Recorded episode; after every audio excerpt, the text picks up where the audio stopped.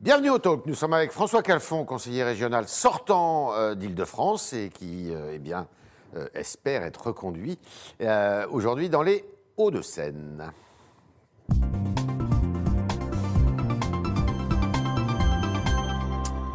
François Calfon, bonjour. Bonjour. Alors, est-ce que la gauche peut gagner l'Île-de-France Bah, elle Qu'elle doit- a, déjà, qu'elle a déjà gouverné d'ailleurs par le passé. Bah, elle, peut et elle doit gagner. Euh, Pourquoi? Parce que finalement, Mme Pécresse n'a pas fait grand-chose à part de l'hypercommunication.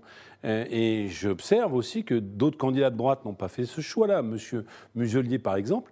Mais euh, entre la droite extrême et l'extrême droite en Ile-de-France, parfois, euh, on se mélange un peu les pinceaux. Ah bon? hein. Et, et- mais est-ce que 1 plus 1 plus 1 font 3 Un plus un, plus un. Je dis ça parce qu'il y a trois listes donc, trois, qui mais, se sont euh, regroupées. C'est Madame Autain et Madame Pulvar qui ont rallié donc celui qui a fait le meilleur score, c'est l'écologiste, Julien Bayou.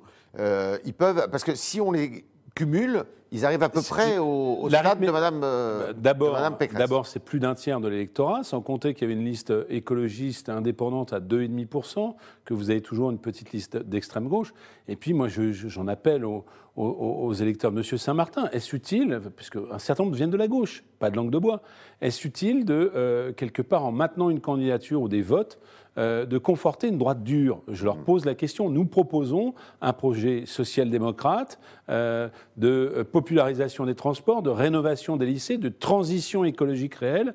Euh, voilà l'offre que nous faisons pour Sauf une que région. Valérie Pécresse dit c'est l'alliance contre nature de la gauche décroissante et sectaire, dit-elle. Oui. Et d'une certaine façon, Anne Hidalgo ne dit pas tout à fait Alors, il y a autre deux chose. choses. Parce que Anne Hidalgo ne pointe pas et ne met pas dans le même sac, si je puis dire, euh, Madame Autain et Monsieur Mais il y a deux Mélenchon. Mais il y a quand même un problème d'adhésion à certaines valeurs. Nous allons parler de la région Île-de-France. Moi, je ne confonds pas ma main gauche de ma main droite. Donc ma main ne tremblera pas. Ma main gauche ira voter pour la gauche, ira voter pour le progrès social et la transition écologique. Ça, c'est Ouais. une chose. Et puis, il y a un débat national, peut-être sur lequel Ouais. euh, vous m'interrogerez, sur quelle est l'identité du Parti socialiste. Ouais. Et là, je peux vous répondre. Les électeurs nous ont dit quelque chose. Ils veulent un Parti socialiste de gouvernement hein, euh, qui puisse assumer son identité républicaine et non pas finalement le culte euh, de la recherche d'un certain nombre de minorités ou de faits minoritaires, euh, d'une part, et ils veulent la croissance verte et non pas la décroissance. Et, et les électeurs nous l'ont dit, ils l'ont dit à Carole Delga, hein, ils l'ont dit à M. Rousset en Nouvelle-Aquitaine, dont je pense qu'ils seront réélus, ainsi que l'ensemble des présidents de régions socialistes, y compris en Bretagne, où M. Le Drian a posé un certain nombre de problèmes. On va, on va Oui. partir en province, mais pour la région Île-de-France, est-ce que votre socialisme, c'est le socialisme qui a été défendu euh, par Mme Pulvar pendant la campagne électorale euh, régionale, alors que Mme Pulvar, elle, est peut-être un peu quand même. Euh, Alors- vous savez, dans ce- ce- cette tendance, euh, elle est pour les réunions, les réunions racisées. Elle, Je ne rentrerai pas dans ce détail-là. Par Bah contre, ce oui, mais, non, mais je vais, je les vous sont répondre- importants parfois. Je vais vous répondre avec beaucoup de clarté. hein. Peut-être qu'il y a eu une sorte de, de- de malentendu entre Audrey Pulvar et le Parti socialiste. Non pas sur la vie quotidienne, euh, je la respecte, mais sur l'orientation politique euh, euh, qui est portée par chacun. Je le répète, nous sommes la gauche du commun. Euh, nous sommes une gauche qui euh, euh, cherche ce qui rassemble et non pas finalement la gauche qui va chercher euh, spécifiquement telle communauté, telle minorité. Eh bien là, il, y a pu avoir un certain nombre de malentendus. J'ai entendu beaucoup de nos électeurs socialistes qui ne se sont pas retrouvés dans cette candidature. Parlons sans langue de bois. Bon, maintenant, le lait est renversé, passons à la suite, d'une certaine manière. Et le plus important, je vous l'ai dit, je ne distingue pas ma main droite de ma main gauche. Ouais. C'est qu'une majorité de progrès social, Ouais. une majorité qui allie, bah, d'une certaine manière, la croissance économique, la relance nécessaire, ainsi que la question sociale, hein, les premiers de corvée, euh, puissent euh, finalement Sans faire avancer oublier l'Île-de-France. l'écologie quand même? Pardon? Sans oublier l'écologie? Sans oublier l'écologie, mais moi je le dis avec ma spécificité, nous sommes pour la croissance verte, nous ne sommes pas des décroissants. Ça veut dire quoi? Je, je donne un exemple tout à fait clair, hein, euh, puisque c'est un sujet euh, au- euh, auquel euh, la maire de Paris a été confrontée. Quand vous avez des communistes comme M. Brossat qui souhaitent que nous construisions du logement social dans le, le- dans le 16e arrondissement, ben, je suis toujours très surpris que des écologistes puissent s'y opposer. Si on dit solidarité écologie, eh bien ça ne peut pas être le climat hein, contre la feuille de paye. Ça ne peut pas être l'écologie contre le social. Il faut, dans les actes et pas simplement dans, la- dans les discours, allier les deux. Alors, euh, sur le plan national, euh, eh bien, on voit qu'il y a quand même euh, des voix qui s'élèvent pour euh, dire bah, Monsieur Mélenchon, c'est peut-être pas mm. celui qui nous fait gagner, c'est peut-être celui qui nous fait perdre précisément. Est-ce qu'il faut. Est-ce que. Euh, comment vous vous situez par bah, rapport écoutez, C'est très simple. Au jour d'aujourd'hui, Monsieur Mélenchon est devenu un problème pour la gauche. Il faut le dire clairement. Et quand j'entends ces lieutenants le défendre, je n'entends pas le même discours. Jean-Luc Mélenchon a versé dans le complotisme, hein, euh, de, façon tout à fait évidente et de manière assez abjecte. Alors ces lieutenants, M. Quatennens, M. Corbière l'ont défendu autant qu'ils le pouvaient. Coquerel. Mais, M. Coquerel, mais que quand je les entends s'exprimer, je n'entends pas ce complotisme. Donc je pense que, y compris à la France insoumise, M. Mélenchon se présente, il est fondé à le faire, il a euh, quelque part... Il est contesté à l'intérieur de son mouvement, d'après vous? Moi, je pense qu'il est temps que la France insoumise se pose des questions euh, sur son propre avenir et sur son propre avenir au sein de la gauche. Mmh. Hein, parce que finalement, la stratégie du bruit et de la fureur a échoué elle, connaît son plafond de verre aujourd'hui. Et le plafond de verre, c'est euh, finalement une certaine confusion euh, mentale, intellectuelle de Jean-Luc Mélenchon. On ne l'a pas toujours connu comme ça, et je le rappelle parce que je crois que c'est un homme intelligent et sensé quand il souhaite l'être. Il était un ministre de la formation professionnelle de Lionel Jospin tout à fait efficace. Il se situait dans le cadre républicain. Eh bien, euh, maintenant, il croit peut-être. Il est sorti du cadre républicain, là? Disons que je pense que sa stratégie politique finit par lui faire faire des bêtises. C'est-à-dire que quand on considère que tout ce qui bouge est rouge, alors on soutient n'importe quelle lutte sans discernement. Eh bien, parfois, dans le rouge, on trouve un certain nombre de revendications euh, et on se trouve à manifester avec des gens. Sans euh, Monsieur Jean-Luc Mélenchon, est-ce que l'union de la gauche, en vue de la présidentielle, vous paraît possible? Alors, l'union sans principe n'a aucun sens. Les Français nous l'ont dit. Et d'ailleurs, ils nous ont dit des choses très claires. Hein, euh, ils ont dit contre tout, euh, finalement, les pronostics, qu'ils étaient attachés aux socialistes comme force à la fois de transformation et de gestion. Ce qui veut dire qu'il faut qu'il y ait une figure du Parti socialiste qui soit candidat. Il faut qu'il y ait une mais c'est pas simplement la figure du Parti socialiste. Aujourd'hui, euh, Anne Hidalgo a toutes les qualités pour l'être, mais il faut un logiciel politique clair, hein, je l'ai dit tout à l'heure, intransigeant sur les valeurs de la République, mais aussi refondation, et je crois qu'il faut une nouvelle ère, que je vais vous décrire très rapidement. Alors. La nouvelle ère, elle est simple, c'est euh, le premier R, c'est celui de la République. Quand on, est au lendemain d'une élection avec si peu de participation, euh, on doit s'interroger. Quand euh, la République en marche fait de tels scores, on doit s'interroger. Ça veut dire quoi? Il y a une double piste. D'abord, en finir avec la Ve République. Aujourd'hui, la Ve République est dévoyée, même celle du général de Gaulle. Quand j'étais à l'université, on me disait c'est le parlementarisme rationalisé. Aujourd'hui, c'est le parlementarisme écrasé. Il faut sortir de la Ve République. C'est la modernité. Deuxièmement, il faut réinventer la République territoriale, reconstruire le lien avec les territoires. C'est absolument indispensable. Ou alors on se condamne à. Un nouvel acte de décentralisation Mais plus que ça, un acte démocratique euh, de, transfert de pans entiers de gestion. Autrement, on se, Deuxième chose, on se condamne à une gilet jaunisation de la société. Troisième chose euh, Deuxième. Euh, d'abord la République. Ensuite, la radicalité, la nouvelle radicalité social-démocrate. Vous allez dire, c'est parfaitement contradictoire. Ça n'est pas contradictoire. Quand vous entendez M. Blanchard, M. Tirol, qui sont des économistes renommés ce matin, dire il faut très vite euh, finalement une taxe carbone à l'importation, euh, parce que c'est important pour le climat, eh bien, euh, ils sont dans le vrai. Donc vous voyez, la radicalité, elle est là. Et enfin, puisque nous n'avons pas beaucoup de temps, je le détaillerai, si vous le voulez bien, dans une tribune écrite, il faut, bien sûr, le troisième R, c'est celui de la résilience, la résilience planétaire face aux risques immense que constitue le réchauffement climatique. Cette résilience nous pousse à l'agilité euh, et euh, euh, je crois que nous devons intégrer ça dans notre logiciel politique. Mais quand, puisque votre question était faut-il un candidat du Parti socialiste? Il doit être clair sur ses orientations, clair sur son originalité, celle que je viens de décrire, et non pas poursuivre la gauche qui est plutôt que la gauche qui aime. Ça, c'est quand même un sujet. Hein. Euh, dénoncer les boomers, dénoncer les blancs, j'en passe, c'est des meilleurs. Il faut une gauche qui, de nouveau aime. Est-ce que le profil qui correspond le plus à ce que vous avez décrit là est celui de Madame Hidalgo? Eh bien, euh, Madame Hidalgo a d'abord été très en lien avec les Verts. Et elle a commis un certain nombre de ruptures. D'abord sur la question républicaine, elle est intransigeante. Souvenez-vous de l'affaire Samuel Paty. Elle a été d'une clarté tout à fait euh, mmh. euh, évidente. Et enfin sur finalement euh, la segmentation de la société en communautés, là encore, elle veut, d'ailleurs, le, le terme de Paris en commun veut dire quelque chose. Elle privilégie le commun, donc cette gauche qui agrège, cette gauche qui aime, cette gauche qui gouverne, plutôt que cette gauche qui déteste et qui dénonce en permanence, et qui est une impasse pour la gauche et la France. Est-ce qu'il faut une primaire pour désigner votre candidat? Je ne suis pas sûr que la formule soit la primaire. Je pense que, euh, quelque part, nous n'avons plus forcément le temps. Il n'y a pas tant de candidatures que ça.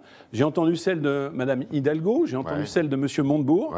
J'ai de la sympathie personnelle et Vous avez politique. été proche de euh, Ben, J'ai encore de la proximité personnelle et politique pour lui. Je souhaite qu'il puisse s'entendre hein, euh, de, de façon tout à fait évidente. Mais Mme Hidalgo est mieux placée, d'après vous Bah, à ce stade, oui, mais euh, euh, ne présageons pas. Ce qui compte aujourd'hui, euh, c'est quelle est la meilleure formule pour que la gauche puisse finalement figurer. Et il y a une note d'espoir tout à fait évidente. Ouais. Quand, quand vous avez le parti présidentiel qui était à 15% des suffrages exprimés au municipal, qui est maintenant à 10% euh, aux élections régionales, vous savez, je parle beaucoup comme vous à un certain nombre de responsables marcheurs, comme on dit. Ils sont en plein désarroi. Et, et je crois qu'il faut dire à M. Macron que l'hyper-présidence hypertrophiée qui nie les territoires, qui nie les militants, qui nie les élus, je parle de son propre parti, ne peut conduire qu'à l'échec. Pourquoi? Pour une raison simple. hein. Sans doute que euh, seul on va plus vite. Mais ensemble, on va beaucoup plus loin. Or, M. Macron, euh, finalement, a voulu enjamber les régionales. Un solitaire. Et il c'est un solitaire. Il n'a pas compris que, cette vertu du collectif. Est-ce que euh, le Parti socialiste peut figurer au deuxième tour de l'élection Bah, présidentielle absolument. en avril prochain Mais j'en ai fixé un certain nombre de conditions. Les conditions, c'est euh, clairement de s'adresser aux Français, de proclamer, de prôner une nouvelle ère, comme je l'ai dit, hein, qui est à la fois une nouvelle République, inclusive des territoires, dépassant euh, l'impasse du présidentialisme, une nouvelle ère euh, qui soit celle de la radicalité, réglant la question des GAFAM, réglant la question de l'ubérisation du travail, et enfin une nouvelle ère qui est celle de la résilience face aux dangers euh, de la planète. On est avec François Calfon ce matin et on continue avec vos questions, chers internautes, qui sont posées par Adrien Briand.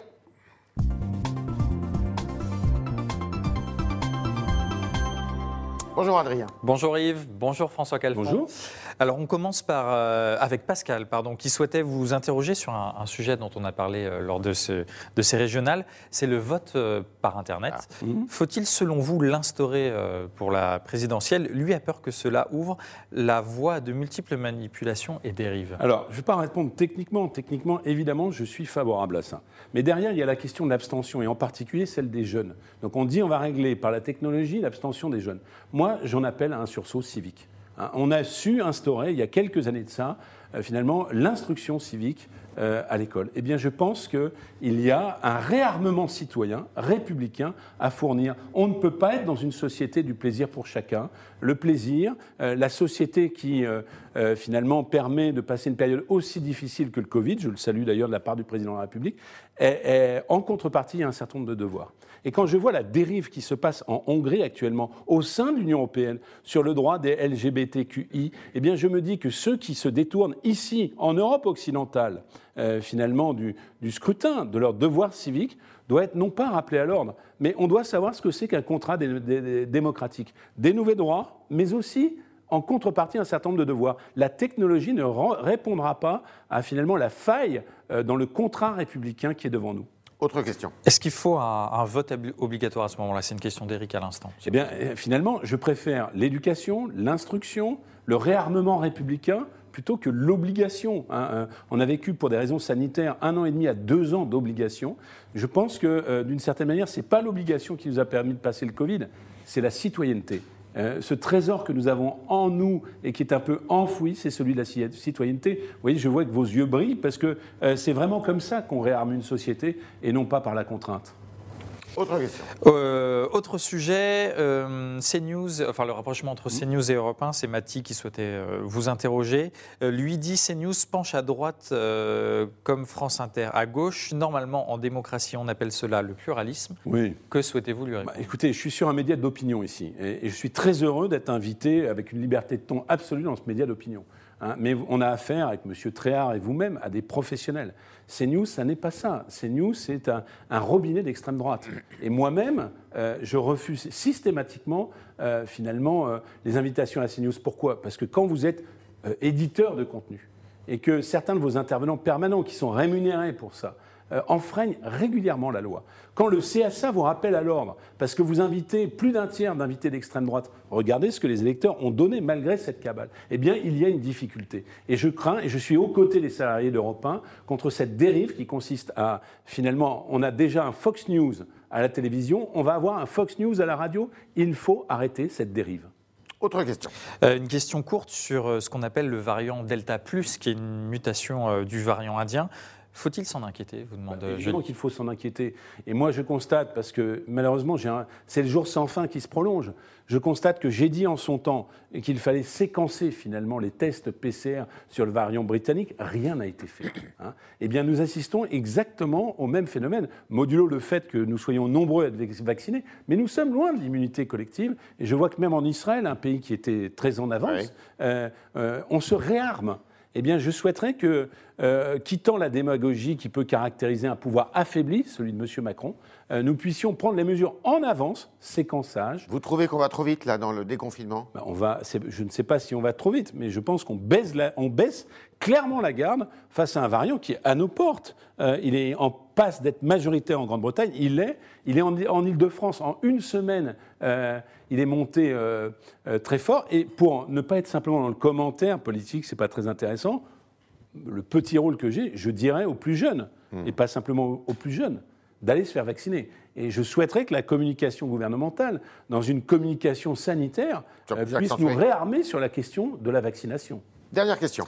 Euh, dernière question au sujet du trafic de drogue à, Stalingrad.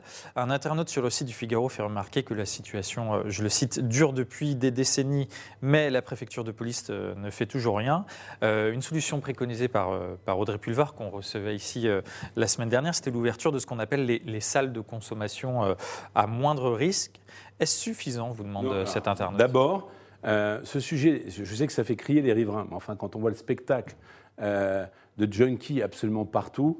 Je pense que pour des raisons prophylactiques, non pas pour des raisons de tolérance, les salles de consommation dites sécurisées sont absolument indispensables. Votre question est plus précise. Est-ce que c'est suffisant? La réponse est non.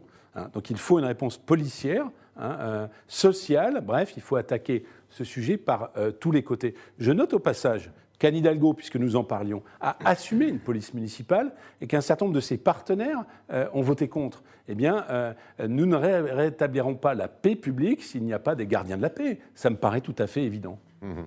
Merci, François Calfon. Merci d'avoir répondu à toutes nos questions.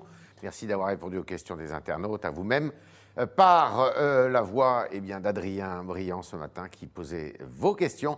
Et puis évidemment, à demain, si vous le voulez bien.